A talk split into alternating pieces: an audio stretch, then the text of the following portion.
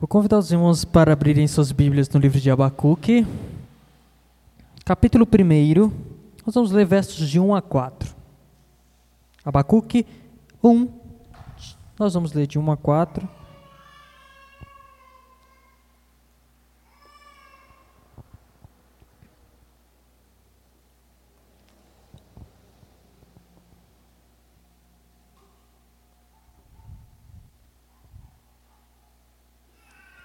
Abacuque está localizado aí já no, quase no final do Antigo Testamento, está entre os livros que nós conhecemos como profetas menores. E eles são chamados ou considerados profetas menores não por causa da sua importância, porque eles são menor em importância, não porque eles são menor em, é, em grau de daquilo que foi escrito, mas apenas pelo tamanho dos, dos livros. Então, como esses livros são menores, de que, por exemplo, Isaías, Jeremias, Daniel, Ezequiel, esses livros são considerados profetas menores. Ok? Então, Abacuque, capítulo 1, verso 1, diz assim: Sentença revelada ao profeta Abacuque. Até quando, Senhor? Clamarei pedindo ajuda e tu não me ouvirás. Até quando gritarei violência e tu não salvarás? Por que me fazes ver a iniquidade? Por que toleras a opressão? Pois a destruição e a violência estão diante de mim. Há litígios e surgem discórdias. Por isso a lei se afrouxa e a justiça nunca se manifesta, porque os ímpios cercam justos e assim a justiça é torcida. Vamos orar mais uma vez? Pai, nós te suplicamos mais uma vez, ó Pai, que o Senhor prepare o nosso coração para receber a tua palavra, ó Deus. Nós te suplicamos que o Senhor use a minha vida como instrumento em tuas mãos. Que tudo que eu venha dizer, ó Pai, aqui possa ser, ó Pai, exposição fiel da tua palavra tão somente, e não os meus conceitos, ó Deus. Fala ao coração da tua amada igreja que aqui se faz presente e onde quer que essa mensagem chegar, ó Pai. É o que nós clamamos e rogamos a Ti, no nome de Jesus. Amém tema da nossa exposição de hoje, né, como vocês podem acompanhar aí no nosso boletim, é um clamor por livramento e justiça.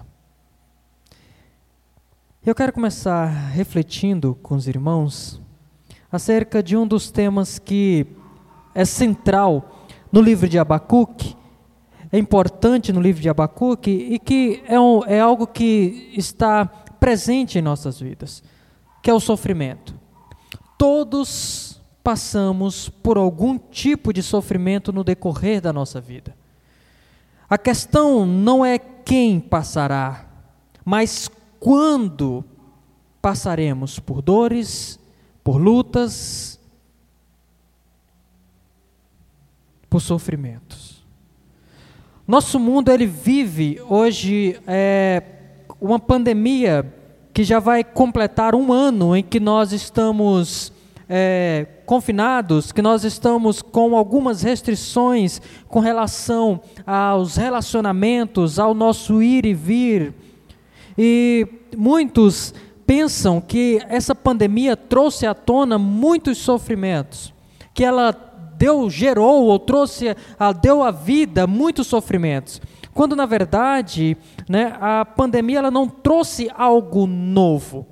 Ela apenas descortinou ou colocou diante dos nossos olhos alguns problemas que estavam encobertos, algumas crises que podiam passar desapercebidas aos nossos olhos e que esta pandemia trouxe à tona, colocou diante de nós crises políticas, crises sociais, pessoais, financeiras, humanitárias, emocionais e, sobretudo, uma crise espiritual.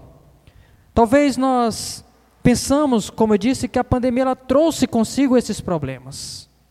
Mas na verdade, ela apenas nos, ela apenas nos fez parar e olhar que tudo isso já estava aqui. Mas talvez a nossa rotina frenética ou a nossa correria endureceu o nosso coração, cegou nossos olhos de tal forma que a gente não viu que elas estavam ali. É curioso que C.S. Lewis, em uma pregação é, para os alunos ali graduandos, aqueles que estavam entrando na academia, e C.S. Lewis foi desafiado a pregar por que, que eles precisariam é, do, do trabalho intelectual, de estudar, de se aprofundar, se o mundo estava vivendo uma guerra. O mundo estava durante a guerra. E C.S. Lewis ali, é, por, é, diante daquela segunda guerra, de todo aquele caos, ele fala algo muito curioso. Ele diz o seguinte: a guerra não cria absolutamente nenhuma situação nova. A guerra apenas agrava a condição humana permanente de forma que não possamos ignorar por mais tempo. O que ele diz para aquelas pessoas é: olha, a guerra não trouxe algo novo, ela apenas agrava, ela apenas mostra para nós algo que sempre esteve ali e que agora, diante desse sofrimento, nós não podemos mais ignorar. Nós não podemos mais fingir que ela não está ali. Então nós percebemos que o sofrimento é algo inevitável à nossa existência. Enquanto nós estivermos nesse mundo, nós passaremos por sofrimentos, por lutas. O que me leva a te perguntar: como você reage diante dos sofrimentos a que tens enfrentado? Como você tem reagido diante deles? Onde está a tua confiança diante das perdas e das quedas que a vida te proporciona? Onde está a tua esperança para uma realidade diferente desta que nós estamos enfrentando, ou diferente da realidade que você está enfrentando de uma maneira pessoal? Será que a tua esperança está em um político?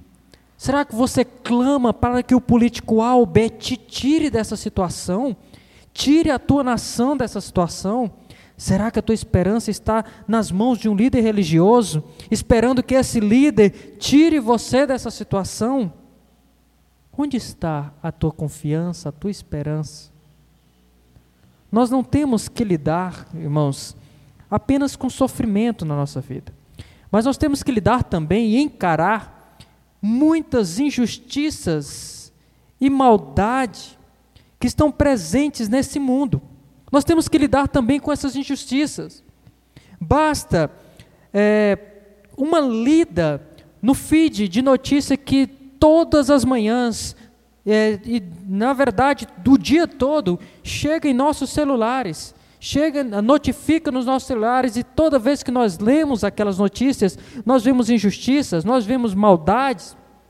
Por exemplo, imagine que você pega, pegou o seu celular e certamente você leu é, essa notícia. Abre aspas. Diz assim o noticiário.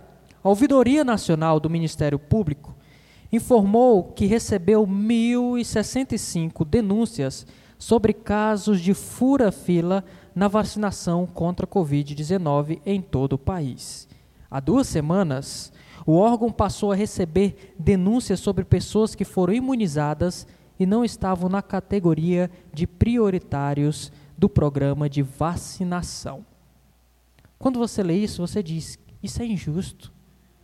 Como alguém pode furar a fila sabendo que muitas pessoas necessitam daquela vacina mais do que ele? Como as pessoas conseguem colocar a cabeça no travesseiro sabendo que a ação dela pode prejudicar a vida de outras pessoas?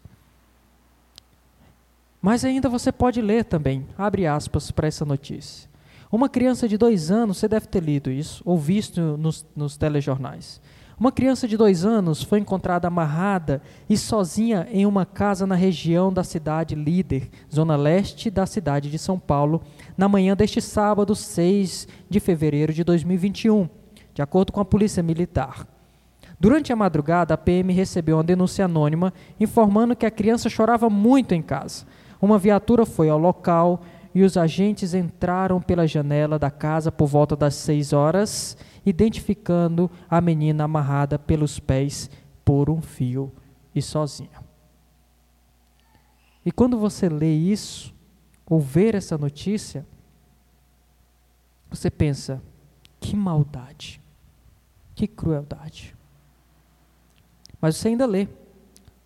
O ministro, abre aspas, o ministro Marco Aurélio de Mello, do Supremo Tribunal Federal, determinou nesta quarta-feira, dia 19 de dezembro de 2018, a soltura de todos os presos que estão detidos em razão de condenação após segunda instância da Justiça. A decisão foi tomada no último dia de trabalho do tribunal, já que a partir da quinta-feira do dia 20 de 12 de 2018, inicia-se o recesso judiciário. Uma ação na surdina por detrás dos panos para liberar muitos presos é, ali condenados em segunda instância. E você pensa, é um país de impunidade, onde a justiça, onde o judiciário, ele trabalha em favor da impunidade ou da injustiça. Mas você segue lendo. E você percebe a notícia que abre aspas, e eu vou privar o nome do, da pessoa envolvida. Mas a notícia diz o seguinte: Pastor, presidente nacional do PSC, Partido Social Cristão, e líder ali da, da bancada da Bíblia, né, lá no Congresso, foi preso na manhã da sexta-feira, dia 28 de 8 de 2020, em meio a uma investigação sobre desvios de recursos públicos da saúde no estado do Rio de Janeiro, acusado de corrupção e lavagem de dinheiro. Ou seja, aquele que deveria testemunhar acerca do Evangelho está sendo preso por corrupção. Mas não apenas isso. Numa cidade do interior de aqui de São Paulo, nós tivemos um caso bizarro que viralizou. Um vídeo onde tinham vários pastores ungindo a cadeira de uma prefeita que havia sido caçada por corrupção e os pastores estavam ali ungindo a cadeira daquela mulher. Isso aconteceu no dia 28 do, de fevereiro do ano passado, há quase um ano. Depois de ler todas essas notícias, a pergunta que eu faço é: como você oraria? Como você se ajoelharia diante de Deus e elevaria uma oração ao Senhor? Que palavras você professaria nessa oração? De que maneira você apresentaria os seus pedidos a Deus? Ou melhor, vou além. Você ora a Deus por essas coisas? Você fica indignado a ponto de orar ao Senhor, de perguntar a Deus por que essas coisas acontecem, ou para você, tanto faz como tanto fez? Será que o jeitinho brasileiro já nos acostumou a tal ponto de pensarmos que isso é comum? Que é normal que essas coisas aconteçam? Mas, irmãos, na época de Abacuque não era diferente. Havia exploração sem precedentes dos pobres pelos ricos. Foi um contexto em que a religião e a liderança, os líderes religiosos daquela época também eram corruptos. Era um período em que os reis eram fracos, eram imaturos e que preferiam buscar a própria glória passageira em vez do bem-estar do seu povo. Jeremias ele denuncia isso Jeremias 22, 13, quando ele diz o seguinte: Ai daquele que edifica a sua casa com injustiça e os seus aposentos contraindo o direito, que faz o seu próximo trabalhar de graça sem lhe pagar salário. Ai daquele que diz: Edificarei para mim uma casa bem grande, com aposentos espaçosos. Então ele põe janelas nas casas, forra as paredes com cedro e pinta de vermelho você acha que reinará só porque compete com os outros no uso do cedro? Por acaso o seu pai não comeu e bebeu e não praticou o juízo e a justiça? Por isso, tudo lhe corria bem. Julgo julgou a casa do aflito e do necessitado, e tudo lhe corria bem. Por acaso, não é isso que se chama conhecer-me? Diz o Senhor. Meus, mas os seus olhos e o coração e o seu coração estão voltados somente para a ganância, para derramar sangue inocente e para levar a efeito a violência e a extorsão.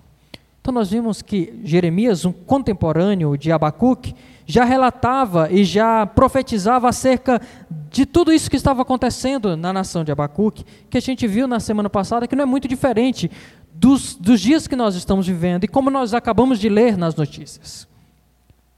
A situação descrita em Abacuque, aqui do capítulo 1, do versículo 1 ao 4 que nós lemos, ela não era uma, uma situação nova em Israel.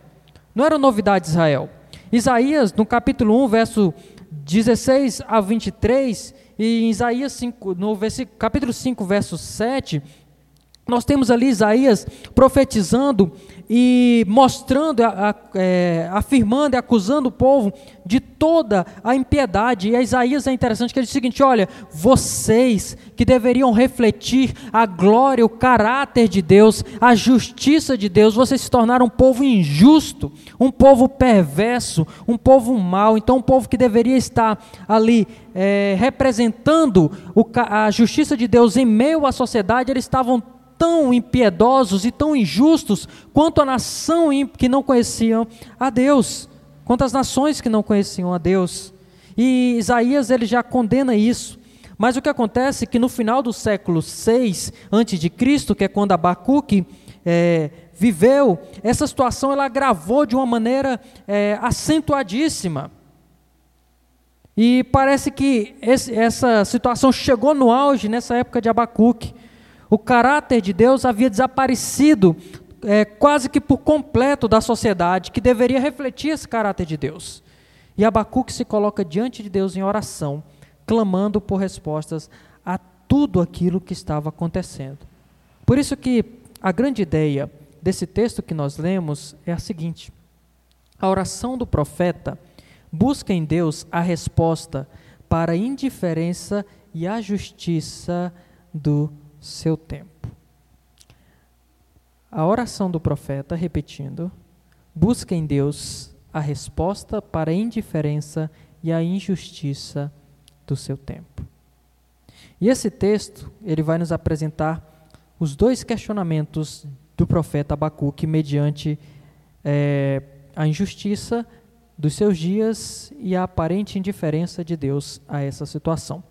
Então, nosso texto está dividido em duas partes que são os dois, é, são os dois questionamentos de Abacuque. O primeiro está no versículo 2, o primeiro questionamento, que, onde Abacuque vai questionar a Deus ali, é, por que, que na mente de Abacuque, por que, que Deus é indiferente ao sofrimento do justo, e o segundo questionamento de Abacuque, que está aí no verso 3 e 4, ele vai perguntar a Deus, ou questionar a Deus, por que, que Deus é indiferente a justiça, ou melhor dizendo, a injustiça que estava acontecendo ali em seus dias. Passando rapidamente pelo versículo primeiro, só para a gente recapitular o que foi visto na semana passada, o versículo começa dizendo: sentença revelada. A profecia de Abacuque, ela consistia em falar ao seu povo sobre o juízo. Somente o dom do Espírito inspirador de profecia poderia tornar possível a uma pessoa dar conhecer a fidelidade, é, com fidelidade plena, melhor dizendo,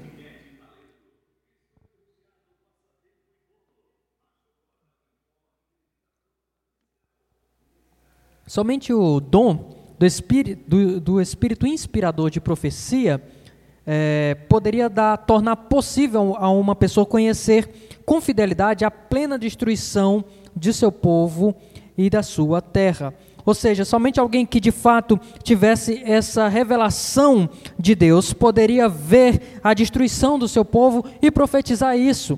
E essa difícil tarefa foi dada a Abacuque. Por isso que aqui diz sentença revelada ao profeta Abacuque. Ou seja, essa ideia de profeta é como Abacuque falou como porta-voz do Senhor, aquele que Deus designou para falar ao povo. Pouco se sabe sobre o profeta Abacuque. Nós não sabemos a sua linhagem, nós não sabemos quase nada acerca dele. O que nós sabemos acerca de Abacuque é que o seu nome, a raiz hebraica do seu nome, significa abraço ou abraçado, né? Ou alguns vão dizer, alguns estudiosos, que o seu nome está ligado a uma planta assíria que se chamava é, é, ambacuco. Mas ainda há outras conjecturas, algumas outras é, teorias acerca de quem era Abacuque e de, de qual tribo ele veio, mas essas conjecturas eu prefiro deixá-las de lado e a gente focar no que o texto diz. Porque, da mesma maneira que Elias, assim como João Batista, que foi o maior é, profeta ou profeta por excelência da nova aliança, Abacuque ele aparece meramente como uma voz que clama, como alguém que veio para clamar. E é isso que a Bíblia quer que nós saibamos: que Abacuque era aquela voz que veio para clamar. E ele deve ser ouvido porque ele é um portador da mensagem de Deus, não por causa de quem ele era pessoalmente, mas por causa da mensagem que ele tinha de proferir. A mensagem de Abacuque ela é distinta tanto de conteúdo como de formato. Porque nós sabemos que os profetas ele tinham a função de falar da parte de Deus para o povo. Então eles recebiam uma mensagem de Deus e falavam essa mensagem para o povo. Mas aqui Abacuque, nós temos algo diferente, tanto que no versículo 2, quando passa para o. Do versículo 1, quando passa para o 2, nós não temos Abacuque falando para o povo, nós temos Abacuque falando para Deus. Abacuque direcionando a sua oração a Deus, ou seja, nós temos aqui um diálogo de Abacuque com Deus, onde Abacuque pergunta, Deus responde, Abacuque pergunta novamente, Deus responde novamente, e vem uma oração de gratidão no final, uma oração de louvor no final. Então nós temos esse diálogo, e não diretamente Abacuque falando ao povo. E nós temos essa e, o, e isso torna Abacuque um livro distinto entre todos os profetas. E aí nós temos esse, é, essa distinção. Mas aí vamos então para o nosso texto, onde nós temos aqui esses dois questionamentos. O primeiro questionamento, como nós vimos, que Abacuque faz, com outras palavras, no versículo 2 é: Por que, Senhor, tu és indiferente ao sofrimento do justo? É isso que Abacuque está querendo saber. Por que, que Deus é indiferente ao sofrimento do justo? E ele começa com: Até quando? Até quando, Senhor? Esse até quando é uma introdução queixosa, que geralmente era utilizada nos salmos de lamento, como por exemplo nós lemos no salmo que, no, que, no que está na nossa liturgia, no salmo de número 13. E esse salmo de lamento é um salmo em que se descreve uma necessidade e busca ajuda em Deus. Muitos acreditam que é, esta, esse tipo de oração ela é uma afronta a Deus. Muitos acham que é, orar dessa maneira como Abacuque está orando é uma afronta a Deus. Alguns teólogos acreditam que Abacuque está cometendo um erro enorme ao censurar Deus primeiro e não o povo. Alguns acham que Abacuque deveria tecer as suas críticas ao povo e não levantar esses questionamentos a Deus. Entretanto, eu creio que há algo positivo a ser aprendido com essa primeira atitude do profeta. É verdade que o profeta tem dificuldades em entender por que, que Deus, por que, que Yahvé permite que o mal continue. Mas observe que ele não reclama de Deus, mas ele reclama para Deus. Ele não está como se chegasse para alguém, olha como Deus é, ou como se estivesse bradando aos quatro cantos, Deus é, é injusto. Não, ele vai a Deus e pergunta, Senhor, por quê? Essa pergunta ela não é pecaminosa, porque ela pode expressar uma autoestima pela santidade de Deus e um desejo de que a justiça de Deus seja servida em pecadores rebeldes. Isso pode ser visto nos salmos de lamento que nós temos na Bíblia, e temos mais de 60 salmos de lamentos, e até mesmo nos salmos imprecatórios, onde ali os salmistas pedem justiça sobre os seus inimigos. No entanto, muitos nos nossos dias estão tentando viver um cristianismo de conto de fadas, onde até o mal é apresentado de uma forma agradável para não assustar. As pessoas estão cada vez mais milindrosas, então até a forma de falar acerca do mal precisa ser bem peneirado para não assustar as pessoas. No entanto, muitos dos nossos dias estão tentando viver um cristianismo é, a, onde o sofrimento não tenha vez, onde o sofrimento não cabe, um evangelho onde exclui o sofrimento. Para muitos, falar sobre os seus sofrimentos para Deus é, causa temor, causa medo. Sabe por quê? Porque muitos acham que isso é inadmissível. Como eu vou chegar para Deus e falar dos meus sofrimentos? Mas é curioso é que esses mesmos que temem falar dos seus sofrimentos para Deus, não tardam em culpar a Deus pelas mazelas e pelos desastres que lhes acontecem. É curioso que eu recordo de um amigo que ele começou a dar aulas sobre estudo bíblico indutivo para um colega de seminário e e ele pediu para que ele lesse esse livro de Abacuque, observasse o que estava acontecendo no capítulo 1 e anotasse as observações. E aí, quando chegou no outro encontro, que ele foi é, ver o que ele tinha observado, e o curioso é que o, o, aluno ele ficou com receio de dizer que Abacuque estava questionando a Deus. E ele sempre tentava dar uma tentar consertar o texto bíblico. Não, mas eu acho que não é bem isso que Abacuque está fazendo. Não, observe bem. Ele, não, olha para o texto. O que, que Abacuque está fazendo? E ele tinha dificuldade de dizer que Abacuque estava ali fazendo lamento, que Abacuque estava ali fazendo questionamentos, porque para ele isso era ofensivo, isso era inadmissível.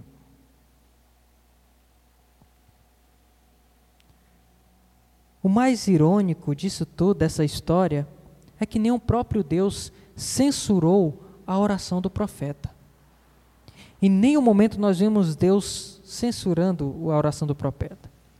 Mas Deus trata o coração de Abacuque a partir da oração dele, dos questionamentos dele.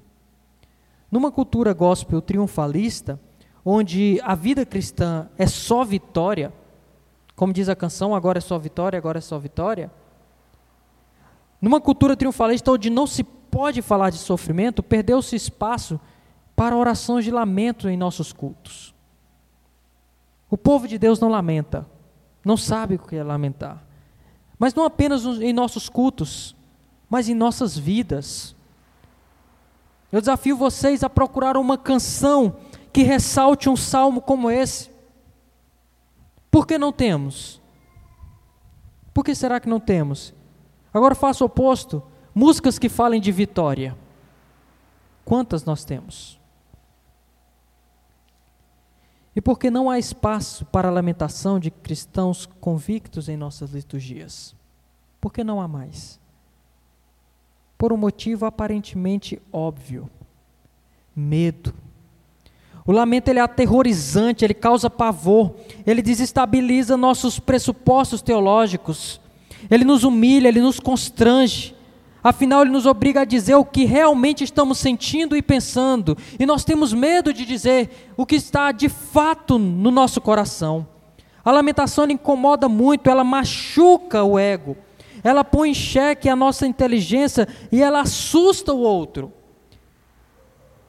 Será que nós temos crentes maduros a ponto de abrirmos o nosso coração e dizer o que realmente está lá no mais íntimo do nosso ser, sem que o nosso irmão se escandalize ou fique aterrorizado com o que ele vai ouvir? Achando que você perdeu a fé? Não tenha medo de abrir seu coração para Deus. Parece que apresentar nossas inquietudes para Deus ou para alguém é sinônimo de incredulidade. As pessoas vão olhar e dizer: O que é isso? Você perdeu a fé? E elas vão ficar até horrorizadas. Quando, na verdade, é uma forma bíblica de lidar com o sofrimento. Não tenha medo de abrir seu coração para Deus, pois ninguém melhor do que Deus para ouvir e compreender e tratar suas feridas espirituais, emocionais e existenciais. Note que ele diz: Até quando, Senhor? O lamento, ele começa com isso, com esse até quando, Senhor? É uma questão, ele se dirige a Deus. Ele ainda tem Deus como meu Deus, como meu Senhor, e ele se dirige a esse Senhor. Até quando indica que o profeta já vinha clamando há algum tempo e ele não ouvia resposta da parte de Deus. Ele já vinha clamando, mas ele não tinha essa resposta. Jó, como personagem sábio, ele ficou admirado pela falta de resposta da parte de Deus ao seu clamor. A sua linguagem é notavelmente paralela a essa de Abacuque, lá em Jó 19, 7, e aqui Abacuque 1, 2. Jó 19, 7 diz: Eis que clamo violência, mas não sou ouvido. E Abacuque diz: Até quando gritarei violência e tu não salvarás? Percebam que é são orações bem parecidas. Irmãos, nada é mais angustiante do que o silêncio de Deus. Existe uma sensação muito ruim que acontece conosco, que foi trazida pela, por essa tecnologia, que é essa sensação de, de não sermos respondidos, de não de postarmos algo e não termos ali uma curtida e nós ficamos naquela aflição, ou de mandarmos mensagem e não sermos respondidos, quando a pessoa visualiza e não responde, você fica naquela aflição. E isso às vezes nos causa um mal-estar. Mas pense comigo. Sensação muito pior é você se ajoelhar e clamar por várias vezes e Deus não te responder. Tom Carson, no seu, no seu livro, no livro que o seu filho J. Carson escreveu, que é Memórias de um Pastor Comum, ele relata uma, no seu diário uma sensação, uma experiência bem interessante. Quando ele diz lá no seu diário, quando ele estava diante de uma angústia enorme e ele clamava a Deus, ele disse que a sensação que ele tinha é como se o céu fosse de latão, que as orações deles batiam no céu e retornavam para ele. Ele disse: Deus não me escuta porque o céu está fechado, como se fosse um latão. C.S. Lewis, ao perder sua amada esposa, ele escreveu no seu livro Anatomia de uma Dor, que é o seu diário, onde ele registra ali os seus sofrimentos. No começo, ele registra as seguintes palavras, logo no começo do seu livro, no seu diário. Ele diz: Volte-se para Deus quando estiver em uma grande necessidade, quando toda outra forma de amparo for inútil. E, e sabe o que você encontrará? Uma porta fechada na sua cara, ao som de ferrolho passado duas vezes do lado de dentro. Depois disso, silêncio. Ele escreveu isso no seu diário, que está, foi publicado como livro Anatomia de uma Dor. Essas são descrições de pessoas que, assim como você e eu, passamos por momentos de aflição. Nós clamamos e muitas vezes não temos resposta da parte de Deus. Nada é mais aterrorizante do que o silêncio de Deus. Mas qual o conteúdo desse lamento de Abacuque? Ele diz: Até quando clamarei pedindo ajuda e tu não me ouvirás? Até quando gritarei violência e tu não salvarás? Por que me fazes ver a iniquidade? Por que toleras a opressão. Olha que curioso o que ele diz. Até quando? E aqui é uma estrutura hebraica chamada paralelismo. É a forma poética do, do povo hebreu escrever. Onde o primeiro verso é escrito e o segundo verso aqui ele vem para é, para enfatizar a ideia. Ele repete a mesma ideia com outras palavras para dar uma ênfase. E o que ele está querendo dizer com esta oração? Até quando clamarei pedindo ajuda e não ouvirás? Até quando gritarei violência e não salvarás? O que está dizendo é o seguinte: Senhor, por que o Senhor não ouve o sofrimento do justo, não atende ao sofrimento justo, porque o Senhor é indiferente a isso. Porque o Senhor tem sido indiferente ao meu sofrimento, porque eu clamo e o Senhor não não não atende. E ele usa essa palavra violência. Até quando gritarei violência. E é um termo forte, esse termo violência é o mesmo termo que é usado lá em Gênesis 6, quando Moisés relata que a iniquidade, a violência do povo estava tanta que chegou diante de Deus, que foi a causa pela qual Deus mandou o dilúvio para aquela geração. E ele diz: Senhor, por que tu não ouves? Aqui, ele está diante de uma diante de uma situação onde a compreensão teológica que ele tinha acerca de Deus não batia com a sua experiência. Ou seja, ele sabia que Deus era justo, Deus era bom, que Deus era misericordioso, mas ele não entendia por que, que Deus não estava é, respondendo a sua oração, ou Deus não estava intervindo naquela maldade, naquela violência que, que os seus dias passavam. E essa pergunta, ela é muito usada hoje, e ela é muito usada até mesmo para pessoas não crerem em Deus. Esse talvez seja o argumento mais repetido entre é, os ateus quando eles dizem: olha, se Deus fosse bom, ou se Deus existisse, o mal não estaria nesse mundo. Isso, isso é apenas reverberando aquilo que o filósofo grego do século III a.C., chamado Epicuro, ele é, desenvolveu o que chama-se de trilema de Epicuro. O que significa isso? Ele pega três características de Deus e ele diz, olha, essas três características elas não podem coexistir igualmente, que é a, é a, a onipotência de Deus, que é Deus pode todas as coisas, a sabedoria de Deus, né, a onisciência de Deus e a benevolência de Deus, ou seja, o Deus todo bondoso. E ele diz: se Deus ele, ele é, pode todas as coisas, se Deus sabe de todas as coisas, então é, e o mal existe, então Deus não é bondoso, porque ele ele tem poder para tirar o mal do mundo, ele sabe que o mal existe, mas ele não faz, então Deus não é bondoso. E aí ele vem com a segunda teoria dele, quando ele diz que se Deus é onipotente e, e Deus ele é todo bondoso, é onibenevolente e o mal possui, então ele vai dizer, então é porque Deus não sabe da existência do mal. Então é porque Deus não é onisciente. E ele vem com a terceira, né? Um terceiro trilema, de se Deus é todo bondoso, e se Deus é onisciente, ele sabe que o mal existe, e ele é todo bondoso, e ainda existe o mal, então Deus não tem poder para destruir o mal. Então, ele criou isso. Ele concluiu desta forma. Só que o problema de Epicuro é que ele não levou em consideração é, muitos fatores do caráter de Deus. E muitas pessoas, elas reverberam isso como se isso fosse, pronto, é, descobrir, reinventei a roda acerca do, do cristianismo. Quando na verdade não. Muitas vezes nós apenas não sabemos lidar com o sofrimento e com o caráter de Deus à luz a, a, da nossa própria experiência. E o que precisamos, e nós vamos perceber isso, Abacuque, que nós precisamos é ajustar a nossa visão de Deus, de quem Deus é, e da situação como um todo.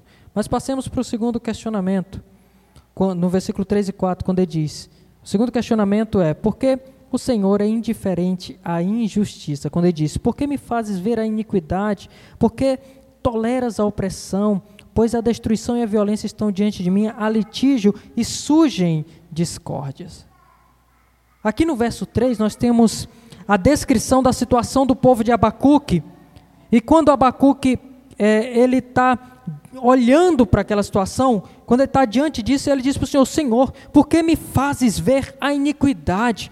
Porque o Senhor coloca diante dos meus olhos toda essa iniquidade, essa maldade. E essa característica, essa descrição do povo, de, do, da situação de Abacuque, pode ser é, agrupada em três pares, que é iniquidade e opressão, que ele repete como par, que seria destruição e violência, e o outro par seria litígio e discórdia. Essa iniquidade e opressão podem descrever as consequências decorrentes do pecado. Ou seja, por causa do pecado, há iniquidade no meio do povo, ou seja, o povo está fazendo tudo aquilo que desagrada a Deus, que tudo aquilo contrário à lei de Deus, e por causa disso nós temos também a opressão, ou seja, até mesmo os reis que deveriam é, estar do lado da lei, eles usam a lei para oprimir o povo. Nós vemos sacerdotes fazendo isso também, e, e, e há essa opressão no meio do povo. Isso é consequência do pecado. Mas nós vemos também destruição e violência, que ele usa aí no verso 3 também. A destruição dos valores, dos marcos, dos absolutos e dos princípios que regem a família, a igreja e a sociedade, elas começam a sucumbir inevitavelmente em desastre, elas começam a cair em desastre. O caos da sociedade é o resultado do abandono da lei de Deus. E nós podemos ver isso claramente também na nossa sociedade, nos nossos dias. Mas ele usa um, um outro, um outro grupo, que é litígios, há litígios e surgem discórdias. Esse outro par lida com as relações pessoais. Que na época de Abacuque, todos e qualquer, todo e qualquer problema era levado para o tribunal. Se o pai tinha uma divergência com o filho ou com a esposa, ele levava para o tribunal e eles resolviam tudo em tribunal. O que não é diferente hoje em nossos dias, né? A gente nunca ouviu tanto falar em processo como nos nossos dias. E eu estava ouvindo uma, uma entrevista e aí o entrevistado falou do processo que ele iria levantar contra outra pessoa. Eu disse, comentei com, com a Camila, Disse, por isso que a justiça no Brasil, ela também não anda, porque o que deve ter de processo frívolo, né, sem nenhum cabimento lá para empilhar uma justiça que já anda a passos lentos, também é absurdo. E no dia de Abacuque não era diferente. As pessoas queriam resolver tudo na justiça, que por sinal do tempo de Abacuque era uma justiça ineficaz, como o próprio Abacuque disse. E ele termina no versículo 4 mostrando a consequência da impiedade. E ele diz que a consequência do, da impiedade é o afrouxamento da lei. Observe aí na, na partícula por isso, ou seja, por causa do que ele falou antes, a lei se afrouxa e a justiça nunca se manifesta. O que ele está dizendo é o seguinte: olha, por causa de toda essa iniquidade, Senhor, a lei se afrouxa, e era o que acontecia nos seus dias. As pessoas levavam os seus, as suas causas pra, para os tribunais e eles viam ali aquele, aquele que deveria ser é, beneficiado sendo prejudicado pela lei, pela justiça, pelos tribunais ali do seu tempo. Ele diz: a lei nunca se afrouxa, que essa lei aqui não é, lei, não é a lei, é, a Torá, mas seria a lei no sentido de, de dos, dos tribunais que a justiça nunca se manifesta, porque os ímpios cercam justos e assim a justiça é torcida. E o que ele está dizendo é o seguinte: olha, diante desses tribunais, o, o ímpio sempre se dá bem, aquele que está errado sempre se dá bem. E ele diz: Senhor, a lei se afrouxa de fato. E Abacuque está perguntando a Deus, Senhor, por que, que o Senhor não intervém?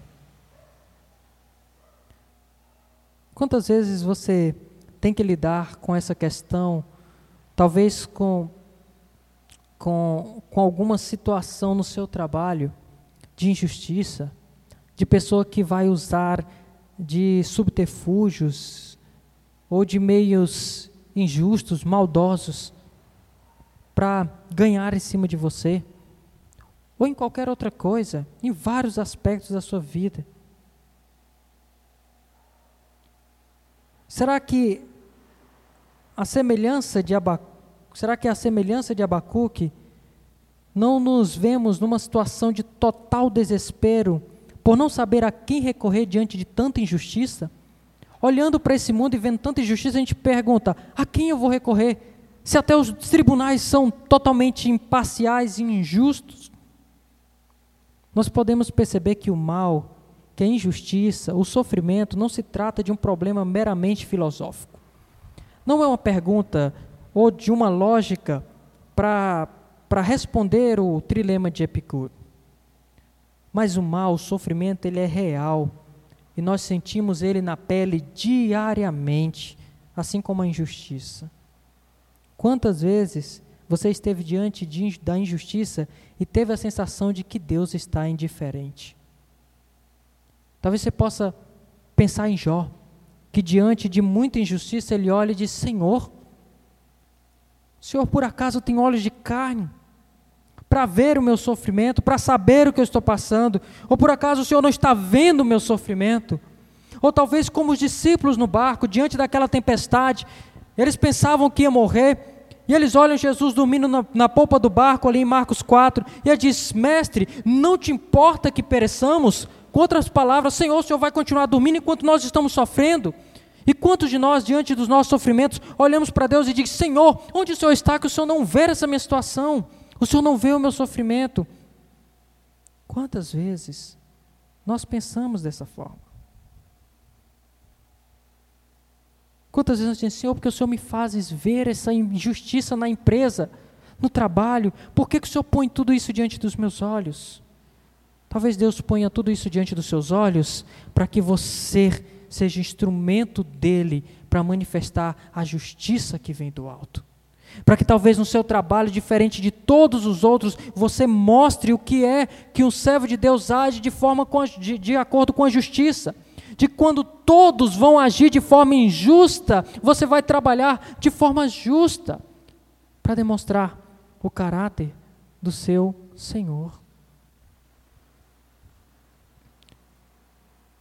Talvez você pergunte, Senhor, o Senhor é indiferente ao meu sofrimento, como Abacuque, o Senhor é indiferente à injustiça, Deus vai te responder: não. E ele vai responder para Abacuque mais à frente: toda, toda injustiça será punida no tempo certo, lá na eternidade. Diante do trono, do julgamento de Deus que a gente vê em Apocalipse, toda injustiça, todo mal será punido, não passará impune. Mas não apenas lá na eternidade, nós vemos que no tempo, Deus também já exerceu a sua justiça quando ele pegou o seu filho e diz Isaías que agradou a Deus moê-lo por causa das nossas iniquidades, por causa dos nossos pecados. Então, quando nós olhamos para essa oração de Abacuque, talvez Abacuque olhando para si como um justo e dizendo: olha, o justo, nós justos estamos sendo é, oprimidos pelos ímpios, Talvez o único que pudesse, de forma sincera e plena, fazer essa oração e dizer: Senhor, o justo está sendo é, punido e subjugado pelo injusto, pelo ímpio, seria o próprio Cristo. Quando na cruz do Calvário ele olha para todos aqueles ímpios, porque por mais que nós pensamos que nós sejamos justos, nós não somos esses justos aqui. Nós não somos o justo que merecemos essa, essa digamos assim, essa esse benefício, esse benefício que provém da lei por meio da justiça. Porque Romanos vai dizer que todos pecamos. Todos somos justos. Não há um justo, não há um sequer. Então esse justo, esse único justo foi aquele que levou sobre nós. Foi aquele que Deus puniu na cruz. Na cruz Deus puniu o mal, a injustiça, toda impiedade foi punida e Cristo foi moído pelas nossas iniquidades na cruz do Calvário. Por isso eu quero concluir com algumas lições rápidas, algumas aplicações rápidas acerca do que nós aprendemos aqui. Primeira, não podemos ficar indiferentes ao mal dessa época, principalmente entre os cristãos. Não podemos olhar para todo mal e toda injustiça que acontece ao nosso redor e achar que é normal. Não, isso tem que é, inquietar o nosso coração, porque nós olhamos para o caráter de Deus e diz, Senhor, isso, isso não pode acontecer. Principalmente entre aqueles que se dizem cristão, entre aqueles que se denominam povo de Deus e que têm feito tantas atrocidades, envergonhado o Evangelho. Outra lição: o sofrimento deve nos levar até Deus e não nos afastar dele. Não pense no sofrimento como um chicote de Deus para te levar para longe dele. Mas pense no sofrimento como um instrumento de Deus para te trazer para próximo dele. Olha o que Abacuque fez diante do sofrimento. Ele ora e ele insiste em oração. Então, diante do sofrimento, se volte para Deus, porque Deus vai usar certamente esse sofrimento para o seu bem. Como vemos em Romanos 8, 28, todas as coisas cooperam para o bem daqueles que amam a Deus. Então Deus faz com que todas as coisas cooperem para o seu bem, inclusive o sofrimento. Outra lição: o lamento é uma maneira de lidar com o sofrimento. Então, duas coisas aqui. Primeiro, se você está sofrendo, abra seu coração para Deus. Não tenha medo de rasgar o seu coração para Deus e dizer exatamente o que você está sentindo. Não adianta fingir porque Deus sabe. Deus conhece. Então abra seu coração para Ele. Às vezes, pessoas pagam caro, caríssimo, para desabafar para outro alguém que vai ouvi-lo. Quando pode simplesmente se, é, dobrar o seu joelho e desabafar para aquele que é Criador, soberano de todas as coisas. Então, chore diante do seu Senhor. Apresente seus lamentos diante do Senhor. E um outro ponto, dentro desse ponto, outro aspecto é: não julgue o lamento de ninguém. Se você ver alguém lamentando e você não tem nada a dizer, lamente com ele, chore com ele. Mas não condene-o. Não seja como os amigos de Jó, que diante do sofrimento ficavam ali, ó, condenando Jó. Mas saiba que o lamento faz parte do sofrimento. É, é, dentro do processo do sofrimento, o lamento está incluso. Outra lição: nós devemos levar os sofrimentos dos nossos irmãos até Deus. Se você vê seu irmão sofrendo, ore. Leve até Deus. Não apenas dos seus irmãos, mas da sua nação. Apresente tudo isso a Deus em oração. Se você vê o seu irmão sofrendo, ore por ele. E saiba que orar também é ajudar, é trabalho. Não pense, ah, eu não posso fazer nada por você, eu vou apenas orar. Orar é trabalho, é uma luta espiritual, é árduo. Se orar fosse fácil, meu irmão, é, é, os cultos de oração em todas as igrejas estavam lotados, estavam cheios. O povo de Deus gostaria de, de orar e orava constantemente, incessantemente. E orar é um desafio. É desafio orar pelos nossos pedidos, quanto mais dos outros, mas apresentem os pedidos dos seus irmãos, o sofrimento dos seus irmãos até Deus. Leve até Deus como Abacuque levou do seu povo. Outra lição: Deus permanece do lado da justiça, mesmo quando o mal parece imperar. Então, quando você vê toda essa injustiça, não pense que Deus mudou de lado. Deus permanece do lado da justiça, mas Deus, no momento certo, ele exercerá toda a sua justiça. Outra lição: Deus ouve nossas orações, mesmo quando demora para respondê-las quando você não ouve a resposta do Senhor, que às vezes você ora por uma semana, um mês, um ano, cinco anos, dez anos, saiba que Deus ouve a sua oração, mesmo quando Ele demora para responder. E por fim,